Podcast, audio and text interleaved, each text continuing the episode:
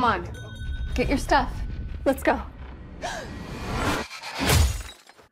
Mientras Marvel y DC tienen a sus audiencias de alguna manera cautivas en el cine, claro pareciera que ahora menos que nunca, pero hay una emoción al respecto en ambos casos. Incluso Amazon Prime lo ha venido haciendo muy bien en televisión con su The Voice e Invencible, pero existe una casa productora que pareciera empecinarse en no figurar más que como meme. Y claro, respeto eso, pero ¿de verdad no se darán cuenta? Así Sony nos trae de su universo de Spider-Man sin Spider-Man, Madame Web, que resulta en todo un caso de estudio. Pero a ver, vamos por partes. One moment changed everything. I'm gonna help you out today, okay? Madame Web recién se estrenó y el Consejo General está de acuerdo en que joder no es cine. Bueno, sí es, pero no de ese que te hace querer fumar, más bien de ese que te hace querer salir de la sala.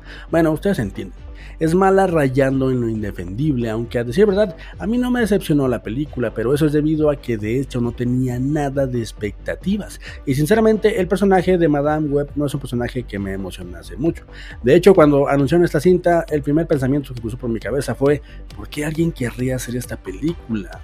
Existía la posibilidad de que me callaran la boca con una cinta entretenida y memorable, pero viendo el historial reciente de Sony en este departamento, la verdad es que ya todo apuntaba a que pasaría lo que pasó. Y es que no me van a decir que las películas que Sony hace desde hace tiempo en aras de no perder los derechos de Spider-Man y compañía son buenas. Claro, sin contar las animadas, esas se toman aparte.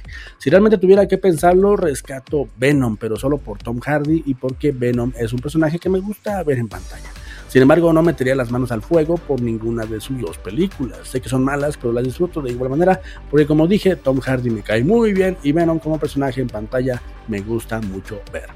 De Morbius no, no, hablaré porque, bueno, me parece ya se ha dicho todo. Y ahora Madame Web, para sorpresa de nadie, sigue la línea de las películas genéricas de superhéroes, pero lo hace muy mal. Todo sin ganas o intención de entregar algo que enganche a la audiencia, más allá de ir al cine y comer palomitas y un refresco. Dicho lo anterior, la película es mala, sí, no es lo peor que he visto, sinceramente. De hecho, esta cinta lo que me provoca a mí personalmente es un sentimiento raro y es que la idea no me desagrada, me parece un cartucho muy desperdiciado y es que aquí conocemos a Cassandra Webb quien por cosas de la vida tendrá que proteger a tres adolescentes a la vez que desarrolla poderes que le ayudan a cambiar el futuro. Todo esto mientras se reconcilia con su pasado, dándole la bienvenida a un futuro más prometedor, lo típico. Ah, y todo esto en medio de guiños al universo del hombre araña, porque recordemos que estas películas existen para eso, para conectarse con el hombre araña de alguna manera. Cosa que, bueno, está bien, y claro, finalmente son personajes que vienen de su propio canon, pero no sería más emocionante hacer personajes que se mantengan por sí mismos para no depender de la mención de Peter Parker o cualquier cosa que nos haga decir, mira, mira, mira, comparte el universo con Spider-Man. Pero como dije, la película no logró decepcionarme. De hecho, sabía que iba a ser una experiencia así. Y no dejaba de pensar, rayos, esa idea pudo haber sido mejor ejecutada. Pero bueno, los guionistas, que son tres. ¿En serio? ¿Tres guionistas? ¡Tres guionistas, joder! Please, no! ¡No! ¡No!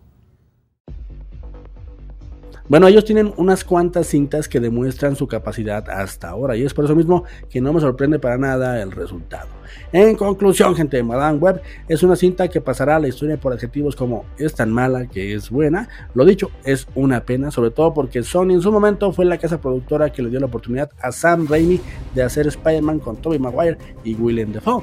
Y esas cintas, al menos las primeras dos, son estandartes del cine, no solo del cine de superhéroes, sino cine emocionante y hecho con cariño y respeto al medio. Representan a toda una generación y son responsables en gran parte del boom que este género ha disfrutado por varios años. Por eso me parece una verdadera pena hablar de Sony como una casa productora que pareciera no esforzarse y solo hacer películas mediocres. Pero bueno, supongo que solo queda esperar a que retomen el camino y a que sigan haciendo increíbles cintas animadas como hasta el día de hoy. Ahora solo queda ver qué hacen con Kevin el Cazador. Sinceramente, las cosas no pintan nada bien. Pero bueno, esa es solo mi opinión. Me gustaría saber qué opinas tú en la caja de comentarios. Si te gustó el video, no olvides pasar a suscribirte y dejar un like que siempre se agradece. Por mi parte, es todo. Y recuerden que no importa lo que yo les diga, lo que realmente importa es que tú te formes tu propio, así es, tu propio punto de vista. Hasta la próxima. Bye. He's trying to change what happens. Julia, get down! What?